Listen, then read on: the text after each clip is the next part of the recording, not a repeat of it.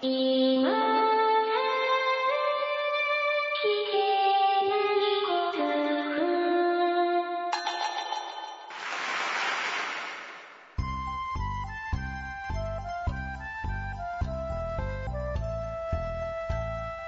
コアを忘れるための文化系ゴルフポッドキャスト、今更聞けないゴルフを始めます。えー皆さんお久しぶりでございます。松尾でございます。しばらくですね、えー配信を休止していたような状態になっておりましたけれども、皆さんお元気で過ごし過ごしでした、えー皆さんお元気でお過ごしだったでしょうか？えー私の方はですね、まあ、体は特段何事もございませんで元気に過ごしてはいたんですけども、まあ、ゴルフの頻度は若干減りましたかね。ちょっとあの、まあ僕の身の回りの話しても皆さん面白くねえかなとは思うんですが、ちょっと真面目に仕事してただけなんですよ。なんというか。うん。えー去年の夏ぐらいからですね、ちょっとやりたいことができちゃいまして、で、まあ本本業に関しての話なんですけどもね。まあ詳しく話してもしょうがねえんで、まあそれはどうでもいいんですけど。で、まあ、一区切りついたかな、ついてないかなっていう感じでもありまして、ちょっとこれからもう、そうですね。ちょっとビジョンが立たないんですが、まあいろいろ、あの、協力者を見つけて、その方面の仕事も進めていかないとね、っていうような感じでございまして、えー、暖かくなってまいりましたんでですね、なりにゴルフもちょっと行ってみようかなっつって、うーん、昨日とかもちょっとラウンドしてきたんですけどもね、まあ、いろいろと忘れてますね。うん。なんでしょうね。アイアンの打ち方忘れちゃいましたね。どういう理屈でしょうね。ウッドと、ウッドはですね、そもそも、あの、すごく遠くに飛ぶ方でもないですし、もう安定して前に進んでくれればいいやっていう程度ではあるんですけど、ウッドは気持ち悪くもないし、それなりに、まああの程度でいいやなんですけど、アイアンのですね、なんつうんですかね、あの、分厚い当たりってあるじゃないですか。あれが全然ないんですね。で、その分だけというか、もう、打ち方が違うとも思えないんですけどね、ウッドは当たってるし、なんとも困ったもんです。道具が合わなくなってるのかもしれないなとか思ってまして。えー、もうちょっと気持ちよくゴルフ場で進んでいきたいもんだと。まあ、150ヤードより向こうはもう未知の世界でいいやと前々から言ってますけど、100ヤ150ヤードより逆に言うとね、逆に言うと、あの、150ヤードより手前で悩むのは嫌なんですよね。うん。なんか、思った飛距離が出ないというのがすごくストレスでございます。まあ、それでもグリーン周りからなんとか寄せて、ワンパット、ツーパットで上がっていれば、まあ、うん、そんな感じなんですけどね。ええ、まあ、全然調子も良くないですけど、まあ、ゴルフは楽し、楽しいですし、昨日も実際楽しかったので、それはそれで、えーやっていこうと思いますし、まあちょっと、あんまりなんか、配信が止まってたのも、ごめんごめんとも言わないで始めようかなと思います。えー、もしお付き合いいただける方は付き合ってください。えー、今更聞けないゴルフを始めてまいります。さて、そうこうしておりましたら、マスターズが終わっちゃいまして、えーね、まあ、例年のごとくでございますが、鏡のようなグリーンがですね、うん、あんなもんの上でよくゴルフができるなと。うん、その上でちゃんと超人的なゴルフをするんだからすげえなと思うわけなんですけれどもね。えー昨年の覇者でございましたジョーダン・スピース、えー初日トップに踊りまして、確かですね、途中で、まあ抜かれちゃったんですけど、最終日にまたトップに並びましたよね、一時ね。上がり4、5ホールぐらいだったでしょうか。うん。なんでかなんかその時にですね、あれはもう、それこそ魔物だか女神だかがやってるような気がするんですけど、なぜかトップに立った人が次第に落ちてくるというか、2位、3位の人がちゃんと、あの、拮抗してくるというか、いい勝負になるっていう現象がありますよね。そういう現象、名前ほしつけてほしいぐらいですけど。ねえ、まあそういうわけで、まあジョーダン・スピースは最終的にはですね、あの、まあ残念ながら3位だったっけ？で、あの、オレンジ色の人、リッキー・ハウラーが、えー、猛追してきまして、それでも追いつかずということで、まあ最終的に、えっ、と、3日目からずっとトップに立ってましたでしょうか ?2 日目からだったっけ？えー忘れちゃいましたけど、えー、ちょっとぷっくりしたね、でっかくていい人そうな、えーパ、トリック・リードさんという方が、うん、現在世界ランク11位の方だそうでございますけど、69666771というですね、非常に安定感の高いゴルフで、あんなところでよく6966とか出せますよねとは思いますが、まあそういうゴルフで初メジャーを制覇したと。初メジャーだったんですね。という試合でございました。まあ皆さん、まあ毎年、あの時期のあのゴルフはというか、ね、朝早く起きてみないといけないんでですね、うん、眠い目こすりながら皆さん楽しまれたんじゃないかと思います。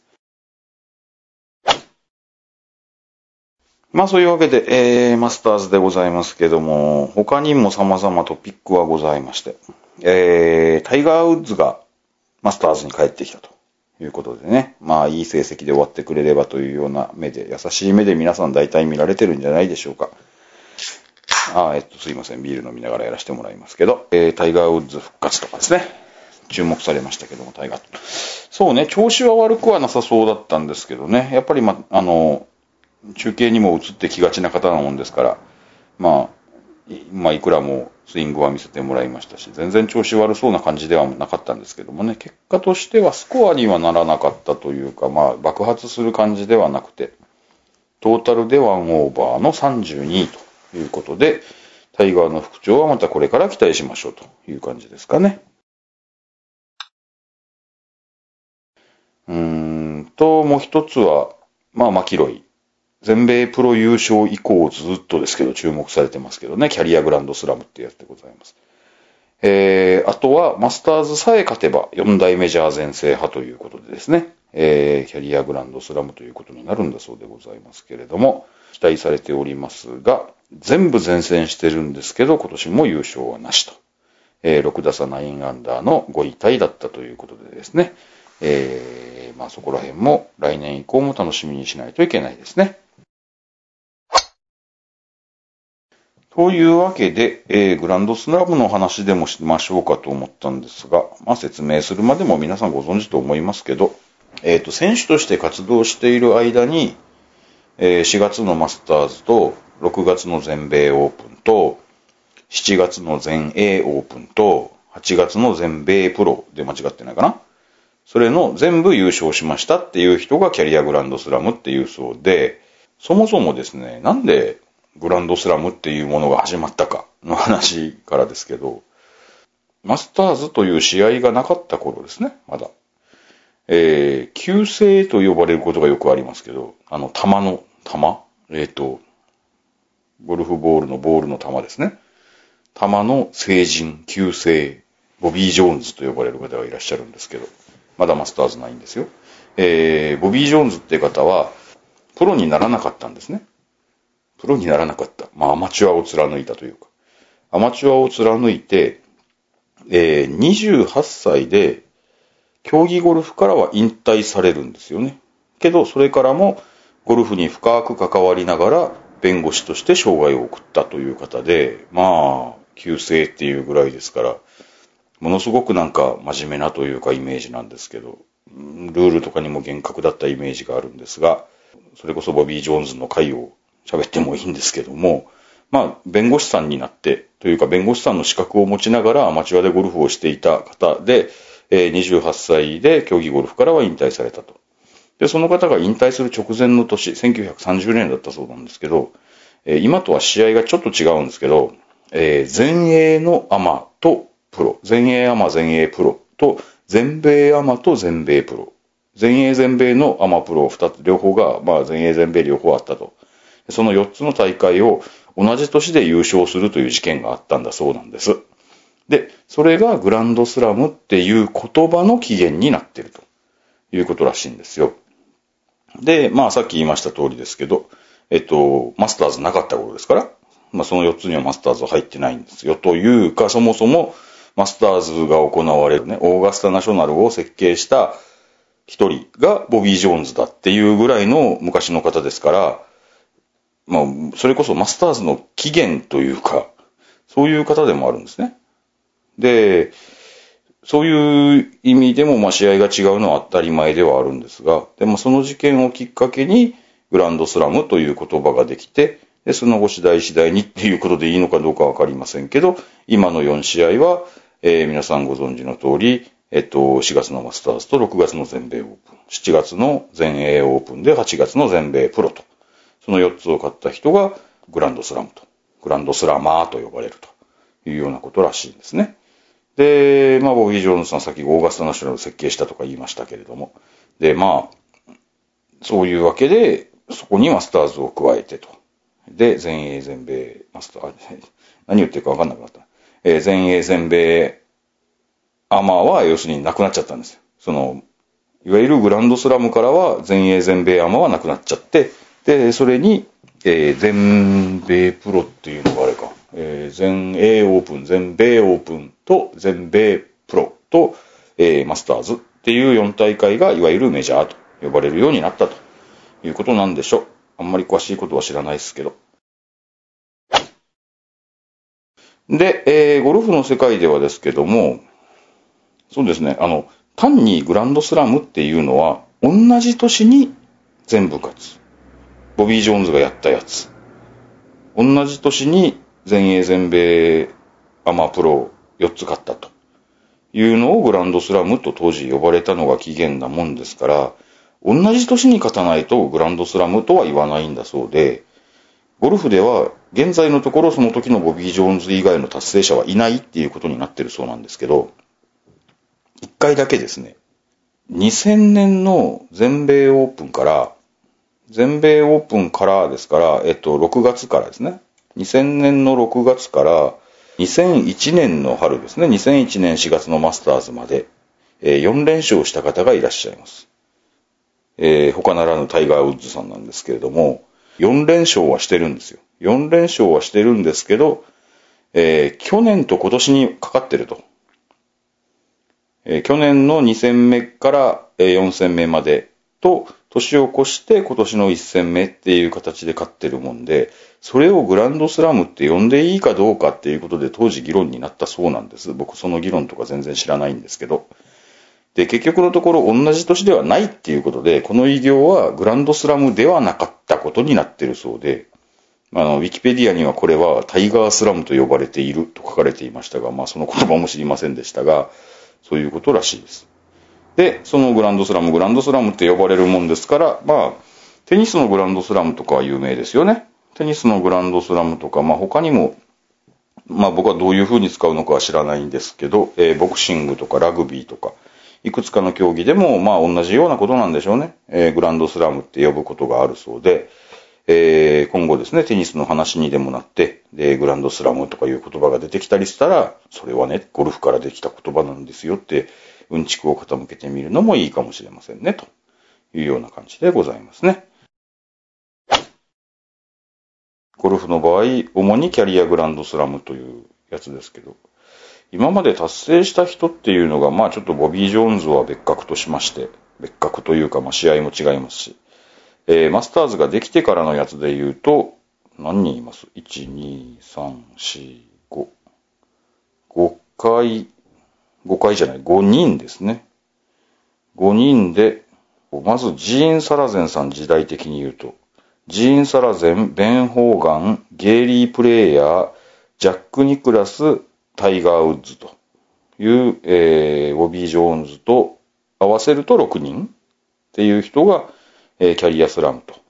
いうようなことで、で、特にですけど、ジャック・ニクラスさんとタイガー・ウッズさんは、キャリアグランドスラムを3回分やってると。えっ、と、3回、最低でも3回、4試合のうち少なくとも3回勝ってると。いう言い方でわかるでしょうか。ジャック・ニクラスで言うと、えー、マスターズは6回勝ってて、全米は4回勝ってて、全英は3回勝ってて、えー、全米プロは5回勝ってるので、で、それの最小数を言うんでしょうね、3回。3回4つ勝ってるっていうような考え方でいいんでしょうか。うん。ジャック・ニクラウスと、えー、タイガー・ウッズは3回、えー、キャリアスラムをやったというようなことをウィキペディアには書いてありますね。えー、そうですね、ボビー・ジョーンズの話とかも少ししましたけど、ちょっと僕ですね、すごくボビー・ジョーンズ、ボビー・ジョーンズさすがに知ってるかな。あの、ジーン・サラゼンとか、あの、昔の偉人っているじゃないですか、ゴルフ関係。まあ、ゴルフ関係に限らずなんですけど、そういう人の名前とその偉業をなんかつなげて覚えるのがすごく下手なので、ああ、あれやった人誰だっけ？あれやった人誰だっけ？えー、っと、えー、っと、えー、っと、サンドウェッジ作った人とか言われると、パッと名前が出てこないのがすごく気持ち悪いんですよ。ので、そうですね。まあ、この番組でも、まあ、いわゆるゴルフの偉人とか、僕が 名前を覚えるために皆さんにご紹介するとかいうのも面白いかな。どうだろう。うん。こういうのですね、情報収集してみたいって思うんですけど、これなかなかネット上の情報、そうですね、ウィキペディアぐらいなので、あんまりなんか詳しく掘り下げてあるサイトとかもないんですよね。で、まあ、それこそ本とかで調べてくることもできるかもしれないんで、まあ何かあの材料が見つかったらやろうかなと思いますんで、楽しそうだと思ったら、えー、期待していただきたいというか、付き合っていただければありがたいかなと思います。というわけで、えー、皆さんのメッセージでお読みしてないやつというか、ここからかなっていう感じのおぼろげな記憶でお送りしてまいりたいと思います。もうちょっとお付き合いください。はい、はじめにご紹介いたしますのが、えー、こちら、あちゃこさんのメッセージでございます。随分お待たせしてすいませんでした。えー、BGM はなし配信やりましたね、そういえば。えー、早速の対応ありがとうございます。早速対応したはいいが2回ぐらいしか配信してないっていうね、えー、そんな感じですが、えー、他の方はどうかわかりませんが、自分は抜群に聞きやすいですということでした。えー、バーンと。BGM ないの寂しいんですよね。なんかね、裸で喋ってるような感じって前言いましたけどね。えー、また夫婦で楽しませていただきますと書かれていますが、配信をなくし、なくしてしまいました。すいません。えー、さて、松尾さんは以前、やっぱりゴルフに女子が混じってると嬉しいっておっしゃいましたが、はあ、女子が混じってると嬉しいですね。えー、自分は嫁や奥さんね、奥さんや他のカップルと行くことが多い上、カップルでゴルフされている方、そうですね、近頃身の回りのおっちゃん連中でも少し奥さんにゴルフさせることにしたんだっていう人もいたりして、させるっていうか、まあ奥さんがやりたがってるっていうような方がいらっしゃって、まあそういうパターンも少しありますね。うん。他のカップルと行くことも多い上、ホームコースが日本で最も女性会員が多いという噂、かっこ未確認って書かれてますが、そういうコースがあるんですね。日本で最も女性会員が多い。えー、知らない方との組み合わせも女性が多く、男性だけのラウンドが知らない方と組み合わせられることもあるんですね。で、そういう場合も女性が多くて、男性だけのラウンドはほとんどしたことがありません。あら、羨ましいですね。僕男性だけばっかりなので、ありがたみがあるとか、そういったことなんでしょうか。まあ、女性がいるのは僕はありがたいですよ。うん、なんか華やぐので好きですけど。えっと、あちゃこさんは男性だけのラウンドはほとんどしたことがありませんとおっしゃっています。えー、回ってる途中で会う組も男性オンリーは少なくと。へえ、そんなコースあるんですね。女性ばかりの組も目立ちます。女性ばかりの組はまあ確かにたまに見ますね。うん。まああれはあれで気兼ねなくていいのかもしれないですね。女性はどうしても、どうなんでしょうね。男性の目が気になるみたいなところもあるかもしれませんし。うん。やっぱりね、あの、女子校出身者とかに聞くと、女子校は気軽でよかったっていう 子多かったりしますからね。そんな雰囲気で。周り女ばっかりっていうのは、うん、あの、好きっていう人は多いかもしれないですね。えー、女性ばかりの組も目立ちます。そう、普段の街中と同じ感じです。そんな雰囲気なんですか。えー、こんなゴルフ場って少ないのですね、と。関西にお見えの際はぜひお越しくださいと書かれてる。行ってみたいですね。普段の街中と同じ感じということはもう本当、ほぼ50-50で男女比になるという感じなんでしょうかね。うん、まあ、ぜひお邪魔してみたいものだと思いますが。えー、ちなみにロッカーも風呂も女性の方がでかいらしく、男女比同じだったら女性の方がでかくしますよね。多分ね。僕が経営者ならそうすると思います。えー、女性風呂からはコースが見えるらしいです。男性の風呂からは見えません。女性風呂からはコースが眺められると。コースから女性風呂が眺められるんだったら泊まりがけできますけどね。まあちょっと冗談ですけど。えー、女性が随分優遇されているということでしょうか。先進的なゴルフ場という考え方でいいんでしょうか。えー、大体のスポーツっていうのは男性の方が割合が多いというのは、まあ、ほぼ間違ってないと思うんですけど、えっ、ー、と、まあ、ちょっと性格を期するためにレジャー白書なんてのを見てきましたけど、まあ、走るやつとか、ランニング、ジョギングとか、サイクリングとか、ボーリングとか、まあまあそういう比較的気軽にできるスポーツっていうので、男性と女性の比率っていうのが書いてあるんですけど、今言ったやつは大体30%台ぐらいなんですよね。30%から40%。これ女性の割合ですよ。で、大体半々になるのが卓球とかが半々になりそうでならないっていうぐらいみたいです。で、そこに持ってきて我らがゴルフなんですけど、女性の比率は14%って書いてありました。まあ、そうですね。想像に難くないと、まあ、うん、そう、あちゃこさんは、そういうコースに行かれてると、ええって思われるのかもしれないですけど、僕の感覚では14%、へえ、そんなにいるんだって感じではあるんですよね。同数ぐらいだったら女性の方の、えー、ロッカールームとお風呂を大きくするっていうのは、僕は考え方的には絶対正解だと思うんですよね。あの、もう本当に女性に来てほしいって思ったら、多分必要以上に女性優位に作らないと、おっさんの感覚だと多分女性は来たがらない気がするんですよね。あの、居酒屋で女性を居酒屋に呼びたい、お客さんとして呼びたいというか、女性が入ってくる居酒屋にしたいっていう時に何を改装するのが一番いいかっていう話を前女性交えてしたことがあって、で、結局ですね、まあそれ別に何の根拠もないですよ。僕らが話しただけですけど、トイレと仕切りじゃねえかっていう話になったんですよね。あの、もう本当にね、トイレが汚えとか、トイレが暗いとか、あの、トイレが和式ってのはありえないと。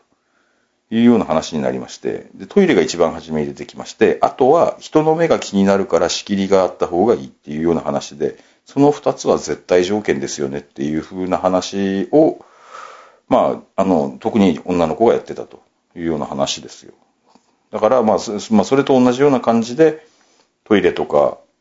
お風呂とか、アメニティとか、そういったものをかっちり女性が喜ぶように作る。でないと、そういう環境にはならないだろうなと思っているような感じですね。もうね、まあ僕が行く安いゴルフ場とか特によくありますけど、あのコース上にある、何？えっ、と、例えば3番ホールのティーグラウンドの脇にあるトイレとかそういうパターンのやつ？がね、えー、電気は消してあるし、で、開けても薄暗いし、なんだったら臭いとか、実際問題ありえないと思うんですよね、女性を呼ぼうと思ったら。女性がそんなトイレに入ったら多分もう本当に辟易すると思うもうゴルフなんか来たくないって思うんじゃないかなと思うんです。なので、えー、女性を呼びたいゴルフ場経営者の方は多分そこら辺、うん、十分気をつけた方がいいですよというか、まあ、おっさん仕様にあぐらかいてると女性は来てくれませんよっていう気は僕はとてもしますね。うんまあそういう感じで、あちゃこさんからのなかなかに興味深い女性がいっぱい来るゴルフ場の、えー、に関してのメッセージでございました。あちゃこさんありがとうございます。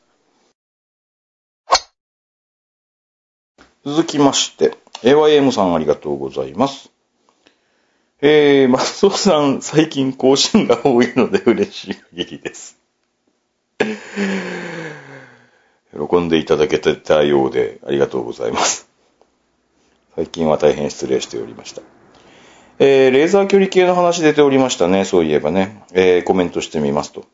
えー、僕は AYM さんはクールショット 40i を発売直後から使用しております。えー、VR ついたのを使ったことないですが、僕的には手ブレ補正のついていない 40i で十分かと思いますと。40i の機能で長押しで焦点点滅中にフラッシュ、フラッグ付近、あピンフラッグですね。ピンフラッグ付近に合わせると150ヤード以内くらいでしたらほとんど一発で距離合わせができますよと。頭がいい人が作ってありますね。えー、コツは一旦フラッグより明らかに遠い奥の木や土手に照準を合わせてから長押しでピンフラッグ付近を合わせてやると明らかにそうであろう近い距離がスパッと出てきますので割と簡単に距離測れますと。えーえー、しかし僕的には 40i では高低差を差し引いて出してくれる機能の方が重宝していますと。40i は高低差を出してくれるんですよね。うん。で、あの、なんだ、4種類ぐらい今ありまして、高低差があるやつないやつと、えっと、手ブレ補正があるやつないやつでざっくりいいのかな？で、手ブレ補正も高低差もあるやつが最上位機種で、手ブレ補正も高低差もないやつが最下位機種で、その間に手ブレ補正だけあるやつと、手ブレ補正じゃなかった、えっと、えっと、えっと、なんだ、高低差だけあるやつと、で、その高低差だけあるやつが 40i の方なんですね。それで十分だと AIM さんをおっしゃってるわけですね。うんで平坦に見えても登ってて5ヤードほど打ち上げてたりとか。おー、そうですね。普段行くコースでも見た目の距離感とのズレが再発見できて役立ちますよ。なるほどね。そっか。比較的平坦だと、まあ人間いろいろ補正をかけてしまって、まあここはもう平らだと思っていても、まあ実際に測ってみたら、ちょっと打ち上げがあるとか、ちょっと打ち下ろしがあるとか、そういうことはあるのかもしれないですよね。なるほど。えー僕の使い方としては、ほとんどグリーンエッジまでの距離とか、ガードバンカー最奥までの距離とかを測り、打ち出したいラインの必要キャリーを割り出すのに使っています。あピンまでの距離は一応の目安で見ますけど、全体の距離感が正確に確認できるので、クラブ選択の迷いはかなり減りますね。と僕、うん、カットするかもしれないですけど、番組冒頭、今日喋った番組冒頭で、アイアンが合わねえっていう話をしてるんですけど、アイアンが合わねえ程度の人にはいらねえっていう話にもなるんですけど、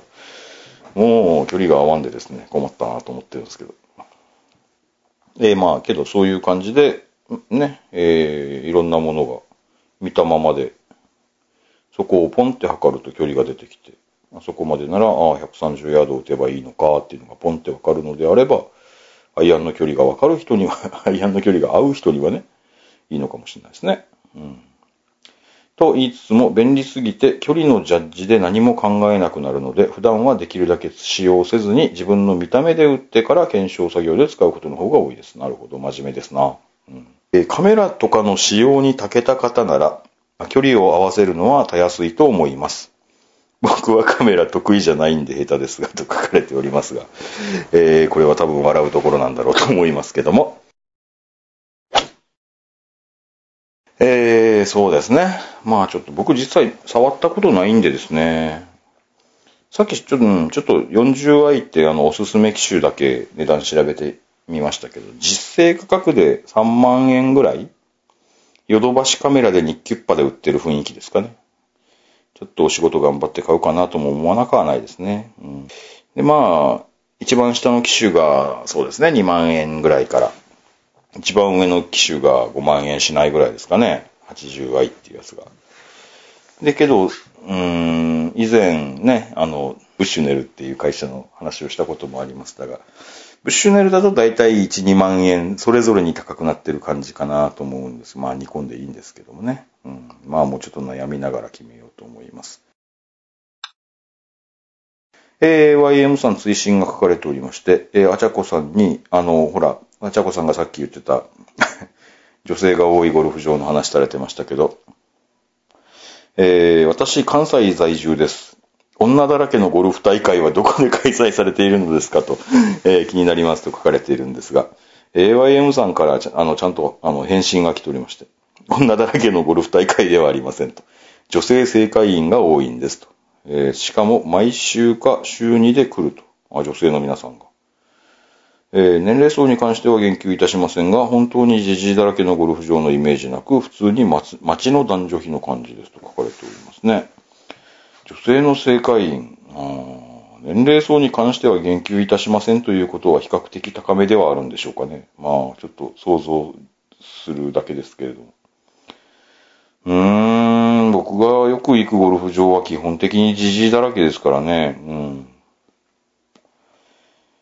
そうですね。女性が多いのは何か理由が、あの、あちゃこさんなりに女性の正会員が多い理由。それこそお風呂がでかい、ロッカーでかいはもちろんでしょうけど、それ以外に女性に配慮されている部分とかがありましたらぜひお声聞かせていただきたいなと思います。というわけで、AYM さんありがとうございました。さて、次のメッセージです。えー、松尾さんお久しぶりですといただいておりましたのは、3階の金ゴンさんでございます。お久しぶりです。こちらこそ。女子プロゴルフステップアップツアーカストロールレディースで豊永志保プロが初優勝しました。初優勝されましたね。今シーズンはステップアップがメインの戦場で、レギュラーとは違いますが、ステップアップとはいえ、レベルは高いです。そりゃそうでしょうね。簡単には優勝できません。うん。えー、プロになってずっとレギュラーの試合に出ていたので、自分もかなり戸惑いがありました。うん。で、ゴンさんも戸惑ってたんですね。えー、観戦できない試合も多く、ああ、なるほど。レギュラーとは違うんで、あ、そっか。そもそもお客さんを入れない試合とかもあったりするのかな。そうなんでしょうね。観戦できないっていうのは。えー今年は応援もかなり少ないですと。今年はは、えっ、と、去年の話ですからね。えー近くでの応援も少ないですと書かれております。初優勝の瞬間が来ました。その日は4連続バーディーを含む7アンダー。えー18番では10メートル以上ありました。カップも見えなかったそうです。プレーオフになり、3ホール目でその時がやってきました瞬間のガッツポーズが全てですね、と書かれておりました。僕はあの、このカストローレディスですけど、YouTube にですね、そのあたりの優勝争いの動画が残ってまして、まあ気になる方はお名前で、豊永司法で検索してみるといいと思うんですけど、えっと、一つ上というか、1打差だったんですよね。1打差の、えー5アンダーで大和エレナプロがいらっしゃって、で、それに、を追って、4アンダーで豊永選手と。で、18番で10メートル以上って金子さん書かれてましたけど、本当に10メートル以上のバーディーパットをガーンってねじ込んで、で、ヤマトプロもバーディーパットがあったんですけど、カラーからだったんですけど、カラーからの多分5、6メートル、7メートルぐらいですかね、の上りのバーディーパットを待ってて、結局ヤマトプロはバーディーパット外してパーと。で、そこから3ホールのプレーオフ制しての優勝というような感じでございましたね。ヤマトプロはちょっとね、なんというかな、追い込まれて優勝を逃した感じで。うん。で、豊永志保プロにとってはもう最高の追い込みというような展開だったようでございました。いや、実に素晴らしい最終日でございましたね。でまあそういうわけでございまして、えー昨年から、昨年から、2016年からでしょうね、えーただの応援ではなくて、なんとか優勝させたくて、サポートまではいかないけど、試合中にお腹すくので差し入れをするようになりました。差し入れしたりするんですね。えーそこでいろいろ話もできるし、内緒の話もできるし、悩みも聞いたりと。ははそんなことすんだ。えー熊本地震後から、しほちゃんのお父さんとも話せるようになり、観戦中一緒について回ってます。バーディー取ってお父さんと握手をするのが楽しいです。えー観戦に行くと3日間一緒に過ごすので、しほちゃんよりもお父さんと過ごす時間の方が長いです。最近はスコアをスマホで一緒に見たり、かなり仲良しですと。優勝のお祝いの言葉をしほちゃんとお父さんにかけてあげたいです。えー今年は多分行ける試合がないので無理かなと去年言われておりました。今年は、えっ、と、なんというか、なんだ、えーレギュラーの方の試合にほぼフル参戦になるんじゃないですかね。確かファイナル、あの、ファイナル QT で30位以内ぐらいに入られてたはずで、ほぼフル参戦になるんじゃないかなというような話を聞いてたんで、僕あんまりあの、そのファイナル QT で何位だったらどのくらい出れるっていうような決まりの話がよくわかんないんですけど、えー、まあね、しほちゃんとお父さんにおめでとうと言いたいというようなことでございました。昔松尾さんに作ってもらった応援マーカーありましたねと、効果がありましたねと書かれてましたけど、うちのマーカーは効果が出るまでに多分2年半か3年ぐらいかかるんでしょうね。まだ持っててくれるといいですけどもね。まあそういうわけで、大体、うん、いつもこんな感じのメッセージですが、うん、えー、豊永志保ちゃん関係のメッセージを金子さんからいただいておりました。ありがとうございました。えー、続きましてですが、九州男児さんいつもありがとうございます。えー、ポッドキャストのアプリが壊れたのかと、えー、気づいたら、2014年に配信された分から未未再生になっていたので、古いやつから聞き直してます。やりますね。えー今は100番目くらいを聞いてて、ああ、100番目くらい。三浦届かず、前から清など芸能人の名前で親父ギャグを言うのが流行ってます。古いのを聞き直すのも面白いですよと書いていただいております。古いのも、まあうちの番組はあんまりなんか、あの、ニュース系のものとかないんでですね、古いのでも別に、うん、嫌じゃなければ聞き直してみていただければいいかなと思います。あの、あ、そっか。その後あんまりメンテしてないですけど、ものすごく古いやつから聞こうっていう方は、あの、ウェブサーバー上にというか、あの、うちの保存サーバーの上に全部残してますんで、聞きたい人は、ブログに書いてた、リンク貼ってたような気もしなくもないですけど、わざわざ行く人いないのかなわかんないですけど、自分でも忘れてるぐらいですけどね。まあ聞きたい人は聞きたいって言ってみてください。はい。えー、山のようにファイルはありますんで、200個近くありますから。えー、たまに電車の中で吹き出したりしてますと書いていただいております。いやいや、もったいない、もったいない。うん、変な人だと思われないように気をつけてください。というわけで、九州男児さんありがとうございます。続きましてでございますが、えー、今日の最後のメッセージになりますが、えー、ヨッピーさんありがとうございます。松尾さんいつも楽しい配信ありがとうございます。替えパン忘れたヨッピーですと、あの、忘れ物の回でですね、いろんな皆さんの忘れ物の話をしたことがございましたが、えー、ヨッピーさんはパンツを忘れたんでしたっけ？えー今回のテーマ、忘れ物の配信聞いていて、忘れられたことを思い出したので投稿します。某日、箱根のゴルフ場へ A 君の車で向かいました。えーコンペではないのですが、5組と大所帯と。5組あったらコンペ、コンペじゃないの？わかんないけど。コンペにすればいいじゃんと思いましたが。えー A 君は、えー当日の夕方用事があるっていうことで B さんに帰り乗っけてねーとお願いしましたと。えー一番スタートだったので風呂に入った後、食堂横のソファーで待っていましたが、酔いと疲れでついうとうとと。目が覚め B さんを待っていましたが、いつまで経っても来ません。そこでフロントに B さんの所在を聞いたところ、とっくり帰ったとのこと。携帯もない時代でしたので連絡もできないので、電車で帰る羽になりました。これはご愁傷様ですね。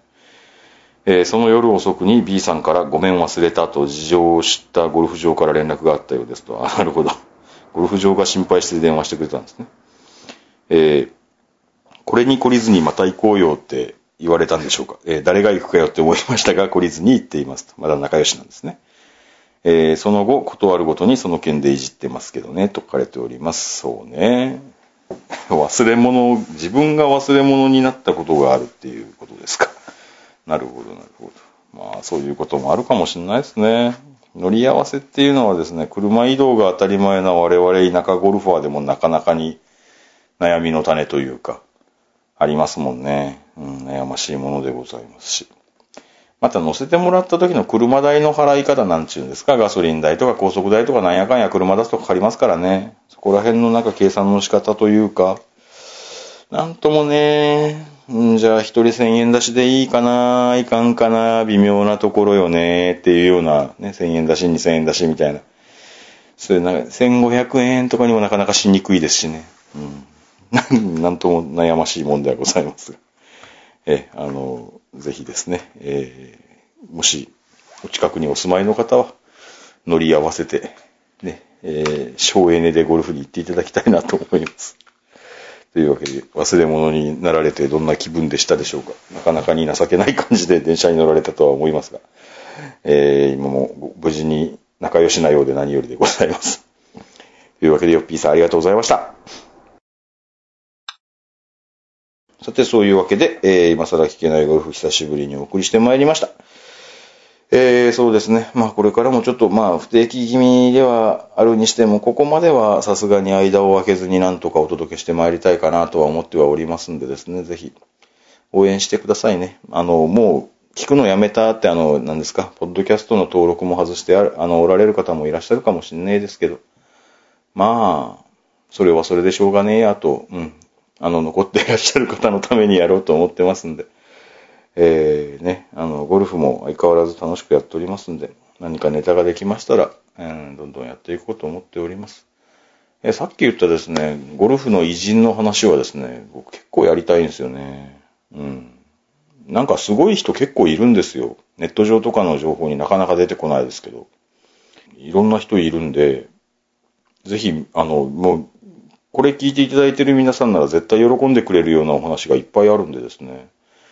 まあ、ちょっと、あの、僕の中でまとめられたらぜひご紹介しようと思います。で、あと、うん。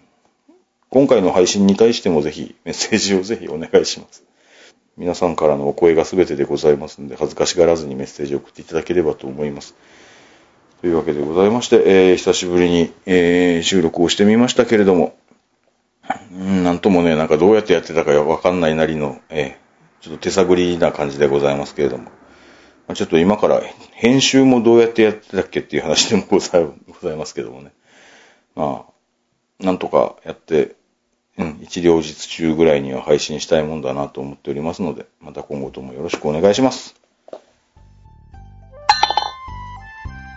えー今更聞けないゴルフという番組はブログを中心に配信しておりまして、iTunes など自動配信ソフトウェアでお聞きいただくことをお勧めしております。ブログにはコメント欄はもちろんメール、Facebook、Twitter とか皆様のお声を頂戴できる方法を取り揃えております。気になることございましたらご連絡お待ちしております。iTunes のレビュー、そうね。